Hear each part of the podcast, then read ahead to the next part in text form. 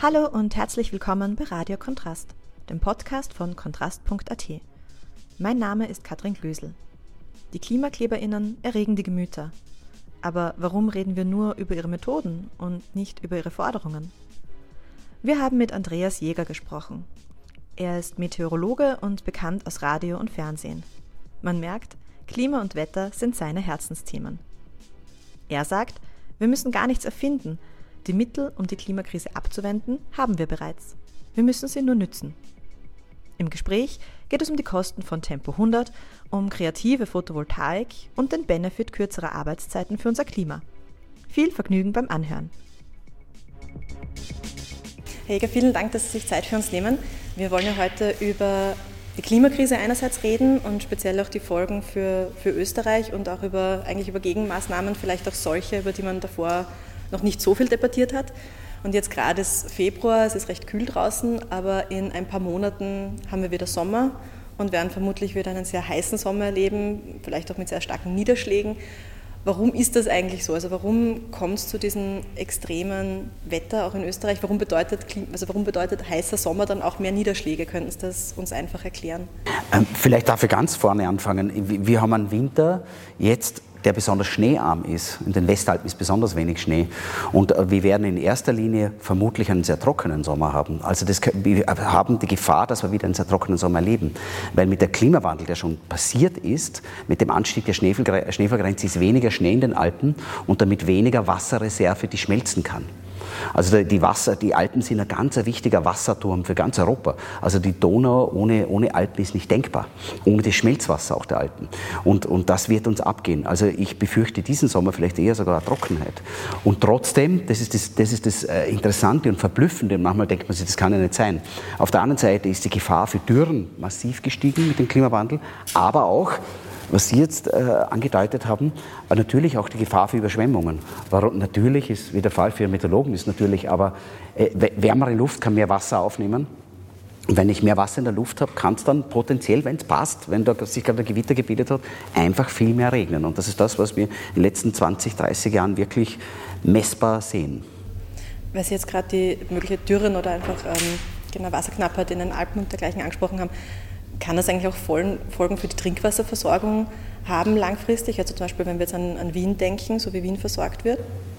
Ähm, ich glaube, wir sind trotzdem ein sehr, sehr wasserreiches Land, aber wir werden umdenken müssen. Also wir sind früher, von, wir sind gewohnt bis jetzt, bis zu diesem Klimawandel gewohnt, dass wir eindeutig kältelimitiert waren. Also wenn es bei uns Probleme gab, dann immer, wenn es zu kalt ist. Warmes Wetter war immer gut. Und wir hatten Wasser, war immer genug da. Und wir kommen jetzt langsam in ein Klima rein, wo die Kälte nicht mehr so wichtig ist, wo es im Gegenteil sogar schon teilweise zu heiß wird im Sommer und aber der limitierende Faktor des, Wasser ist. Da müssen Sie nur im Weinviertel fragen. Die wissen es ganz genau. Also das heißt, mit Trinkwasser, da haben wir sicher genug, da haben wir sicher genug, aber das Brauchwasser. Die Industrie zum Beispiel, was man total vergisst, braucht viel mehr Wasser als die Landwirtschaft.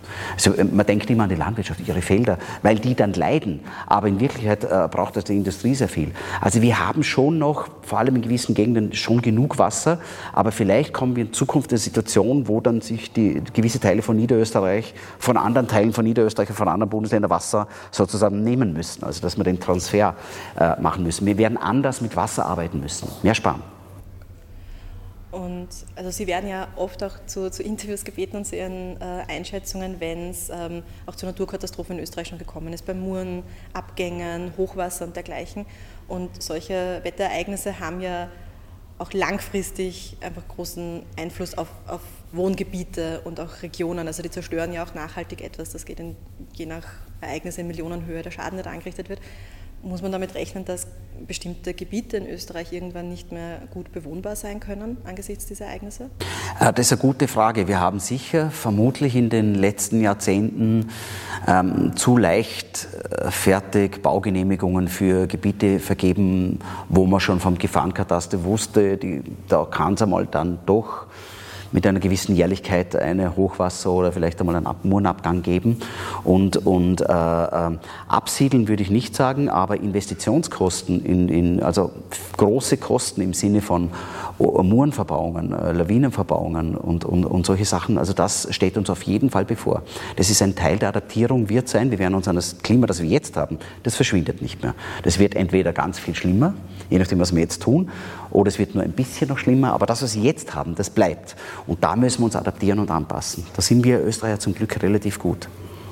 Das heißt, man müsste sich auch in der Stadtplanung das künftig immer mit bedenken, was da je nach Region für. Absolut, absolut. Also, das, das, also, also gerade in Wien ist man sich bewusst, dass die, äh, jetzt die Kubaturen für Bäume zum Beispiel, für Stadtbäume, da, was, da, da, da rechnen wir jetzt viel mehr Erde, weil das der Boden viel mehr verdichtet ist. Und die ganze Geschichte, also das Konzept der Schwammstadt, an dem werden wir arbeiten müssen. Also dass die Stadt auch einmal Wasser, bis jetzt haben wir Wasser immer so gemanagt, weg damit. Ja, wir haben genug und das stört nur, das macht uns nur Sachen kaputt. Ja? Also weg mit dem Wasser. Jetzt werden wir vermehrt Wasser zurückhalten müssen, damit wir es dann haben, wenn wir es brauchen. Das Prinzip der Schwammstadt. Ja, also da werden wir in den Städten, aber natürlich auch am Land äh, massiv umdenken müssen. Also Trockenheit ist für mich die größte Gefahr im Moment. Wir haben ein extrem waldreiches Land mit extrem viel Fichten, das wissen wir. Die, und die, der Umbau des Fichtenwaldes in einen Wald, der mehr Trockenheit aushält, wie zum Beispiel die Douglasie oder sowas, ja, oder so ein Baum, äh, der, der ist jetzt im vollen Gange und den müssen wir, den müssen wir voll machen, weil, weil sonst äh, gehen uns die ganzen Fichtenwälder mit dem Klimawandel äh, kaputt gehen, weil also, also die werden eingehen sozusagen, weil, weil die Gefahr für Dürren einfach viel, viel größer ist als früher, überproportional größer. Und jetzt eine Ebene höher gedacht, jetzt waren wir quasi beim, beim Hausbau oder Stadtplanung, Waldplanung, wenn wir jetzt auf die nationale Ebene gehen, mit dem Wissen, das Sie haben, was wären drei Dinge, die man auf nationaler Ebene eigentlich sofort umsetzen müsste oder sofort machen müsste, um dieser Klimakrise ein bisschen einen Riegel vorzuschieben? Okay. Da, fallen mir mehr als drei ein.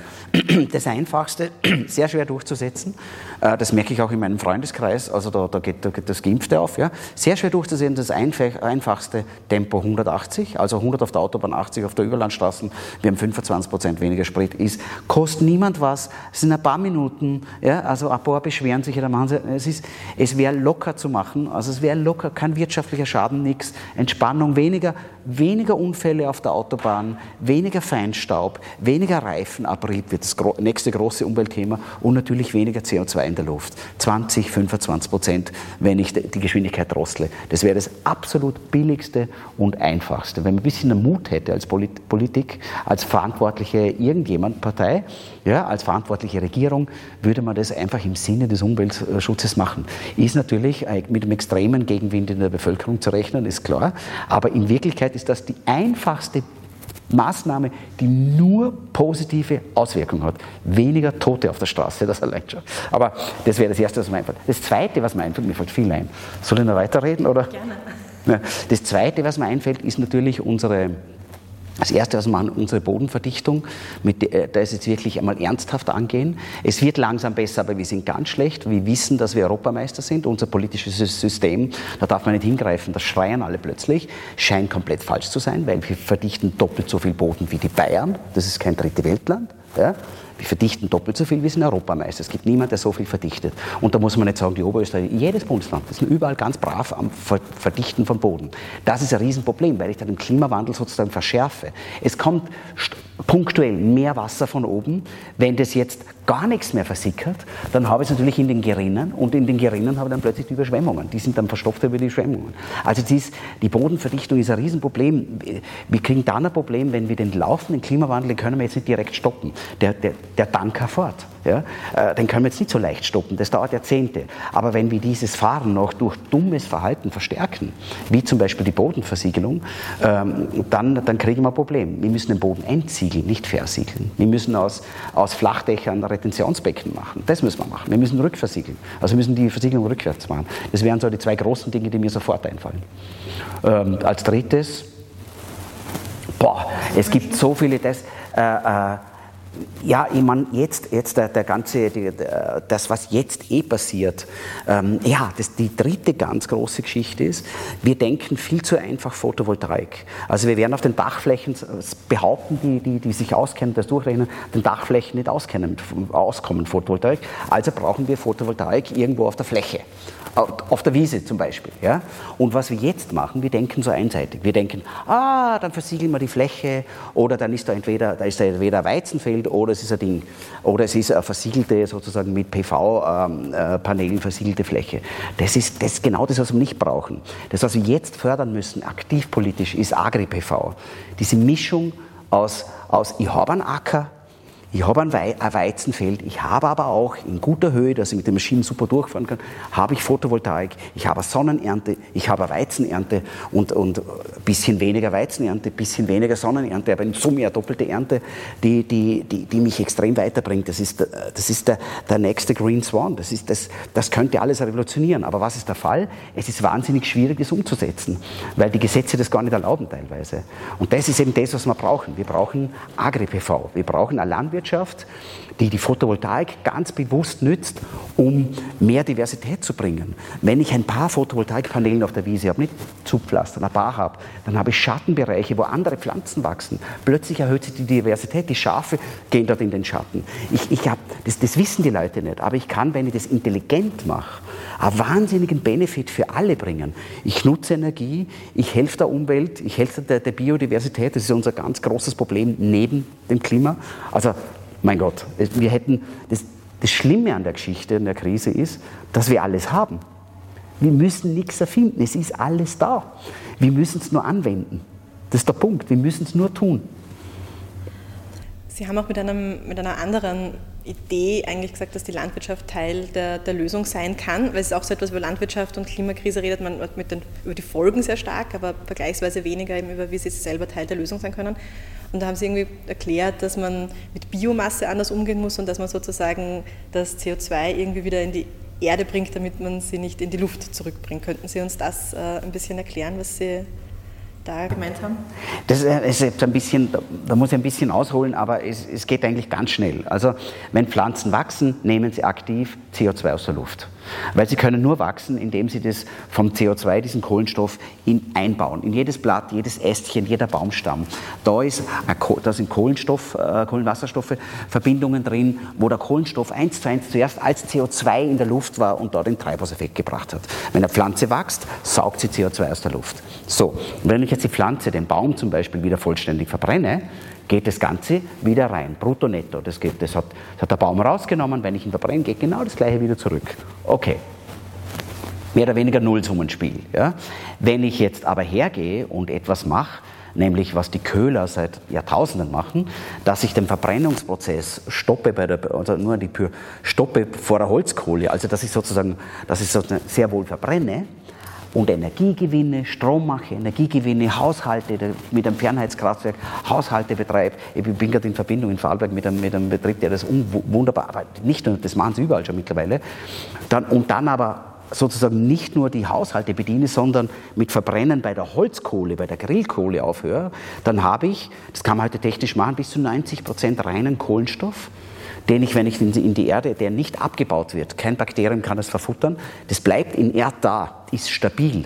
Und ich kann das sogar nützen, um Therapreta zu machen, um eben den Humus aufzubauen. Und wenn ich den Humus aufbaue, dann habe ich nicht nur diesen Kohlenstoff, der vorher in der Luft war, in Erd da drin, der baut sich nicht ab, sondern der Kohlenstoff hilft mir auch, das Pflanzenleben aufzubauen. Und wenn Boden wächst wie eine Pflanze, dann geht auch immer CO2 aus der Luft.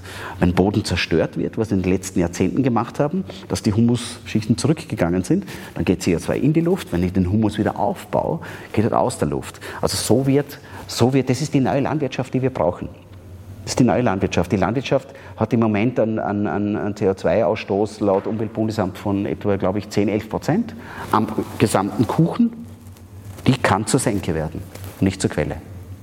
Ein bisschen lang, aber es lohnt sich darüber nachzudenken. Das ist total interessant. Also danke, dass Sie das ähm, nochmal so kompakt erklärt haben. Ähm, wir hatten jetzt ja einige Baustellen schon, über die wir im Kampf gegen die Klimakrise gesprochen haben. Also einerseits jetzt die Landwirtschaft, dann gibt es auch noch ähm, dann Verkehr, Tempo 100, Ausbau von Öffis, Bodenversiegelung eindämmen. Ähm, bei Gebäuden geht es sehr stark ums Thema Sanierung, thermische Sanierung. Und ähm, es gäbe ja noch einen Bereich, über den man in der ganzen Debatte vergleichsweise wenig spricht, der auch so ein Hebel sein könnte, und das wäre das Thema Arbeitszeit.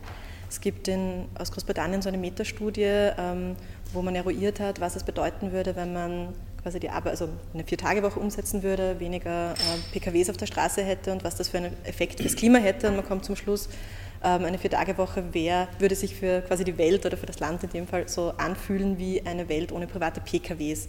Wie sehen Sie das? Könnte Arbeitszeit ein Hebel sein, um Klimakrise zu bekämpfen? Ich muss ehrlich sagen, Sie haben mir diesen Link geschickt und ich war im ersten Moment skeptisch, habe mir gedacht, ja, wie soll jetzt das funktionieren? Wenn wir weniger arbeiten, werden wir auch weniger, was soll, was soll, was soll das sein? Und diese Metastudie ist so lesenswert. Ich hoffe, dass Sie sie verlinken.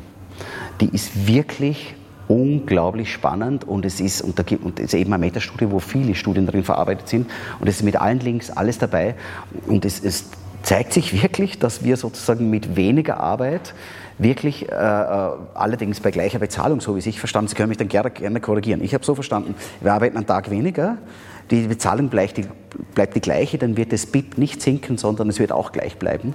Und wir werden aber an Lebensqualität gewinnen und 20 Prozent haben die jetzt für, für, für das Vereinigte Königreich ausgerechnet, wird auch die CO2-Emission zurückgehen. Warum? Weil man viele Effekte, mit denen, ja, ich habe schon gedacht, okay, wenn ich die Firma einen Tag lang in der Woche mehr zusperre, dann muss ich keine Büroräume heizen und und und, da ist einmal ein gutes Potenzial drin.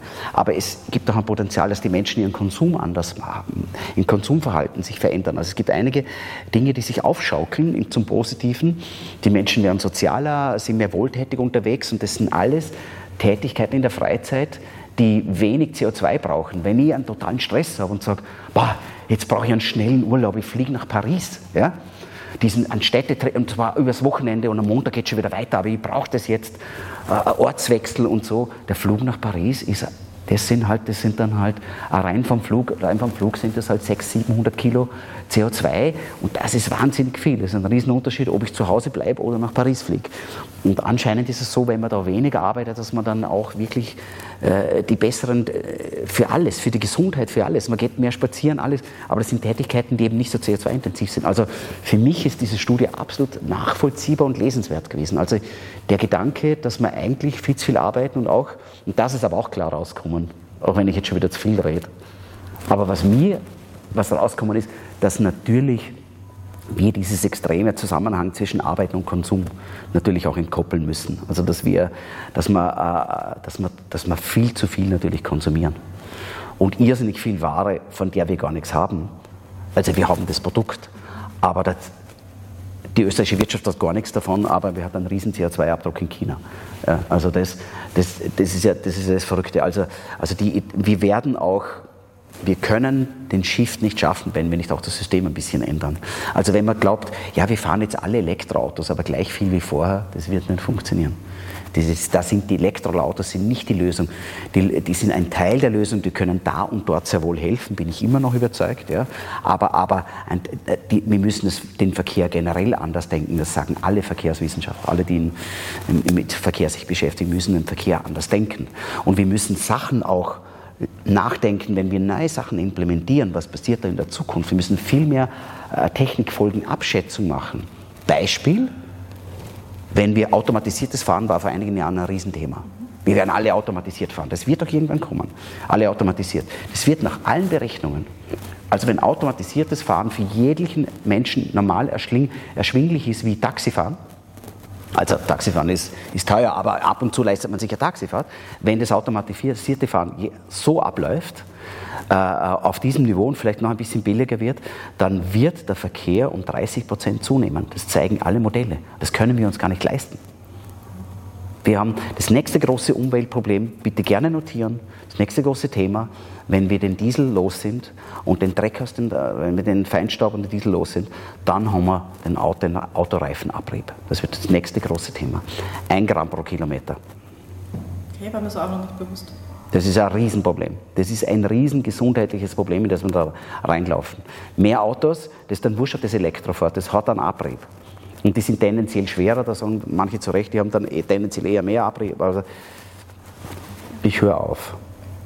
Aber weil Sie auch mit über den Konsum schon gesprochen haben, da sagen so, die paar Kniffe im Alltag, die hört man immer wieder, besser weniger Fleisch essen, weniger Auto fahren, mehr mit den Öffis fahren, weniger fliegen.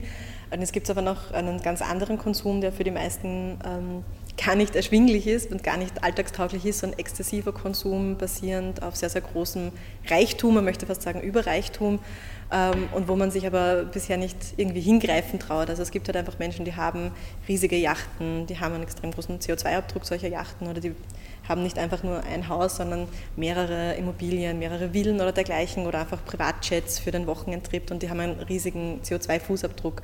Ähm, muss man Ihrer Meinung nach auch da ansetzen, also bei diesem exzessiven Konsumverhalten, der wirklich nur einige wenige trifft?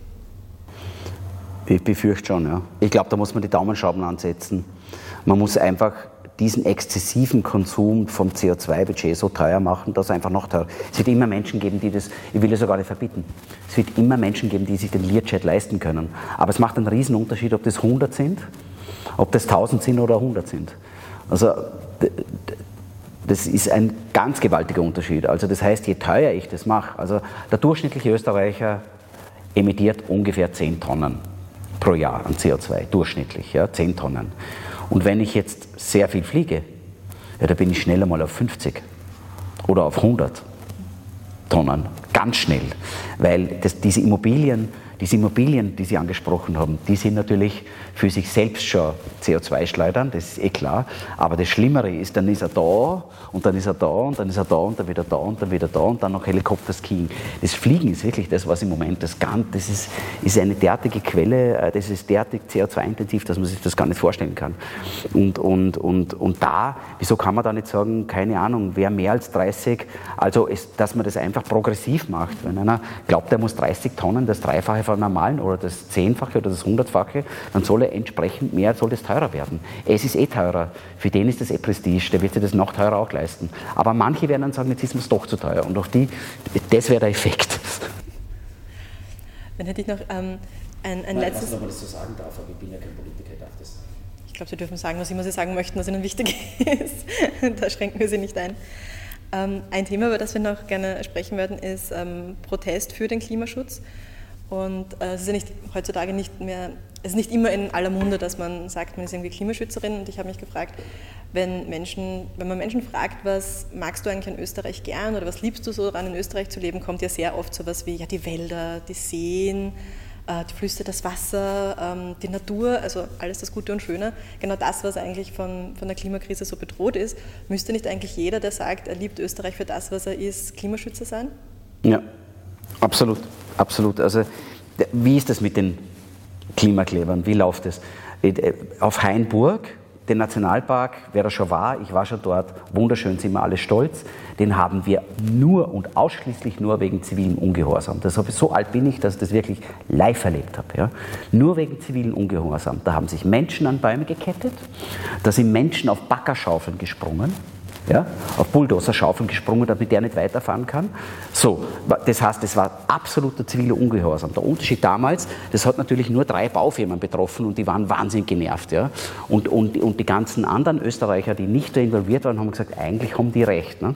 Und jetzt ist das Problem, dass natürlich irgendwie jeder betroffen ist und jeder denkt, na, jetzt habe ich einen Termin in der Stadt, das verpasse ich jetzt. Ich, ich, ich habe selber durch einen Zufall erlebt am Gürtel äh, einen, einen, einen Klimakleber und ja, da waren halt zwei Spuren gesperrt, ganz leichter Stau, das hat dauert eine halbe Stunde, dann war die Dame vom Boden befreit, unaufgeregt die Polizei, komplett unaufgeregt diese New Generation oder Next Generation oder wie, Last Generation, komplett unaufgeregt und dann war die weg. Aber und, und ist es wirklich so wichtig, eine Stunde später in die Arbeit zu kommen und wenn die ganze Umwelt den Bach runtergeht und die ganze Lebensgrundlage den Bach runtergeht, ist das wirklich, ist, ist das wirklich, ist das wirklich, hat das wirklich ein Verhältnis? Also muss den Leuten echt ins Gewissen reden. Also ich finde es ungehörig, was da teilweise an Reaktionen gibt. Also die sind roh, die sind von einer Rohheit, die, die, die, diese Reaktionen, die, die, die also das haben wir gehabt vor einigen Jahrzehnten und das wollen wir bitte so nie wieder haben. Also was ich da an Meldungen und, an,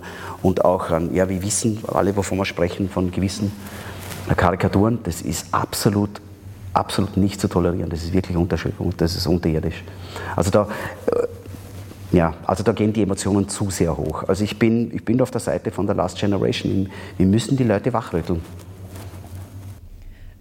Die, die Forderung, die die Last Generation hat, ist ja eigentlich recht, wie soll ich sagen, eigentlich recht moderat. Also da geht es ja um Tempo 100, Tempo 80. Ja, es geht um Tempo 100, Tempo 80. Würde uns allen gut tun. Und wie, wie, wie, schätzen Sie das ein, als jemand, der auch ähm, einfach in, quasi den, den, gleichen Kampf kämpft, auf, mit anderen Mitteln, also mit, vielleicht mit Vorträgen, Aufklärung, Wissenschaft, Forschung? Warum redet man da so stark eigentlich nur über die Methoden der Last Generation als weniger um die Forderung? Also ich habe das Gefühl, ja. dass man recht wenig gerade über Tempo 100 auf Autobahn diskutiert. Ja. Das stimmt. Das stimmt. Ich, ich, ich weiß es nicht. Ich weiß nur, das Interessante ist, dass dass die, dass die, die Wissenschaftler, die sich in diesen Thematiken äh, dort drinnen arbeiten, sich mit dem befassen tagtäglich, dass die der Last Generation total zur Seite springen. Also da scheint es ja was zu haben. Das ist ja, die sind ja keine, das ist ja nicht total auf der Luft gegriffen, was die wollen. Die wollen endlich, jetzt passiert, ich bin ja selber da, ich bin nicht bei der Last Generation, aber ich bin, ich mache seit über 20 Jahren Klimavorträge und es, es passiert zu wenig. Und, und jetzt passiert endlich was wegen dem Ukraine-Krieg. Leider, wegen dem. Aber endlich passiert was. Jetzt müssen wir den Schwung nützen. Ja. Äh, aber wieso, wieso dann das, wieso das nicht einfach ernsthaft und breiter diskutiert wird und sich nur an diesem bösen Klimakleber äh, Kleber äh, und Kleberinnen, viele Frauen, und das ist auch ganz, ganz typisch, dass es viele Frauen sind, weil die sich offensichtlich ein bisschen mehr Gedanken machen, ein bisschen gescheiter sind. Äh, ähm, und, und die verstehen nicht, wieso das nicht ernsthafter diskutiert wird. Und dann lassen wir das auf die Seite, was wollen die eigentlich? Und die letzte Frage am 3. März ist Weltklimastreik. Werden Sie Teil des Streiks sein? Ja. Ja, ja, da, da bin ich schon dabei. Ich weiß gar nicht wo, aber entweder in St. Pölten oder in Wien. Irgendwo bin ich auf der Straße. Ja. Okay, cool. Dann danke vielmals für die Zeit und danke für die vielen tollen Inputs. Wenn dir das Gespräch gefallen hat, dann abonniere uns doch auf Spotify, Soundcloud oder Apple Podcast. Oder schau auf unserer Webseite kontrast.at vorbei. Bis zum nächsten Mal.